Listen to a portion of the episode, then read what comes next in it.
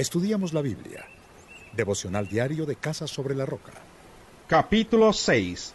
Aquella noche el rey no podía dormir, así que mandó que le trajeran las crónicas reales, la historia de su reino, y que se las leyeran. Allí constaba que Mardoqueo había delatado a Victán y Teres, dos de los eunucos del rey, miembros de la guardia que habían tramado asesinar al rey Asuero. ¿Qué honor o reconocimiento ha recibido Mardoqueo por esto? Preguntó el rey. No se ha hecho nada por él, respondieron sus ayudantes personales.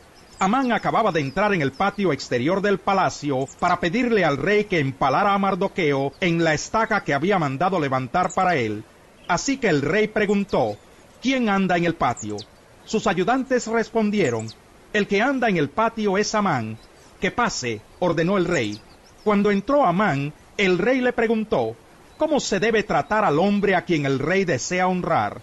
Entonces Amán dijo para sí, ¿A quién va a querer honrar el rey sino a mí?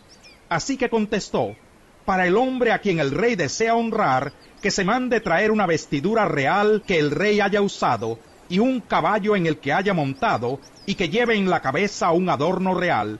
La vestidura y el caballo deberán entregarse a uno de los funcionarios más ilustres del rey, para que vista al hombre a quien el rey desea honrar y que lo pasee a caballo por las calles de la ciudad, proclamando a su paso, así se trata al hombre a quien el rey desea honrar.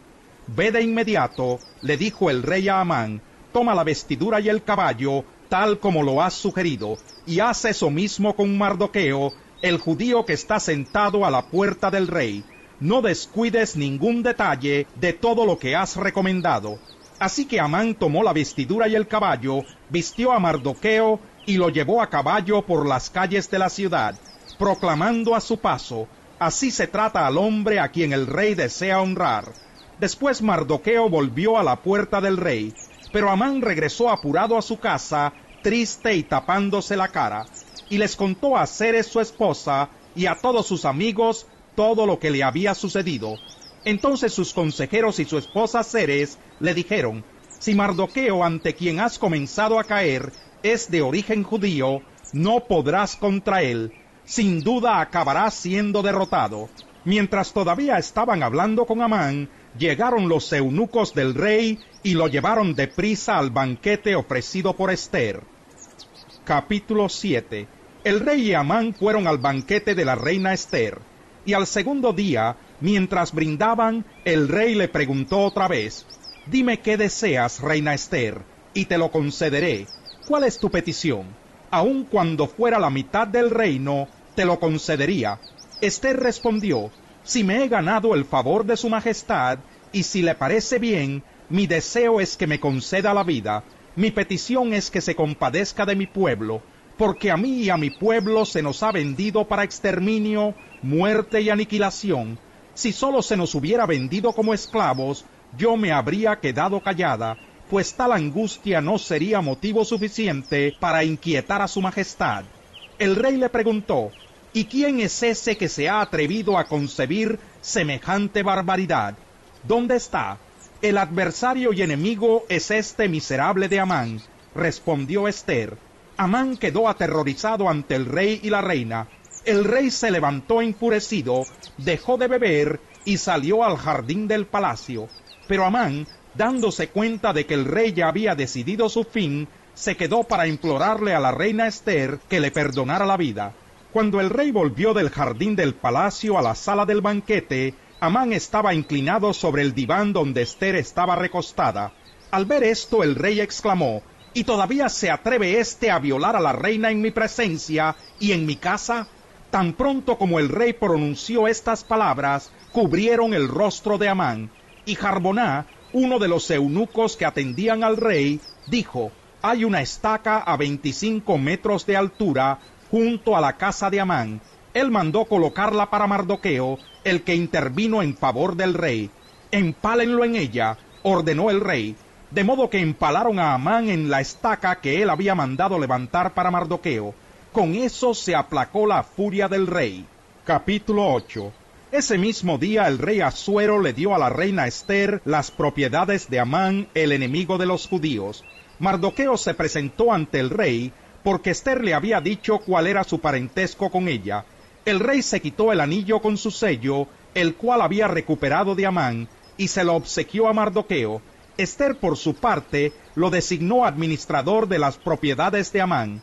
Luego Esther volvió a interceder ante el rey, se echó a sus pies y con lágrimas en los ojos le suplicó que pusiera fin al malvado plan que Amán el agageo había maquinado contra los judíos. El rey le extendió a Esther el cetro de oro. Entonces ella se levantó y permaneciendo de pie ante él dijo, Si me he ganado el favor de su majestad, y si piensa que es correcto hacerlo y está contento conmigo, dígnese dar una contraorden que invalide los decretos para aniquilar a los judíos que están en todas las provincias del reino, los cuales fraguó y escribió Amán, hijo de Amedata el Agageo. Porque ¿cómo podría llover la calamidad que se cierne sobre mi pueblo? ¿Cómo podría ver impasible el exterminio de mi gente?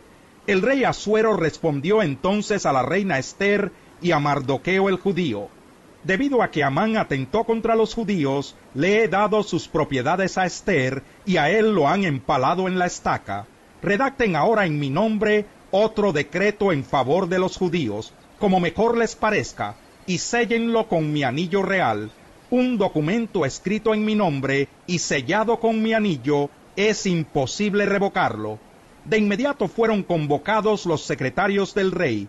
Era el día 23 del mes tercero, el mes de Sibán, se escribió todo lo que Mardoqueo ordenó a los judíos y a los sátrapas, intendentes y funcionarios de las 127 provincias que se extendían desde la India hasta Cus.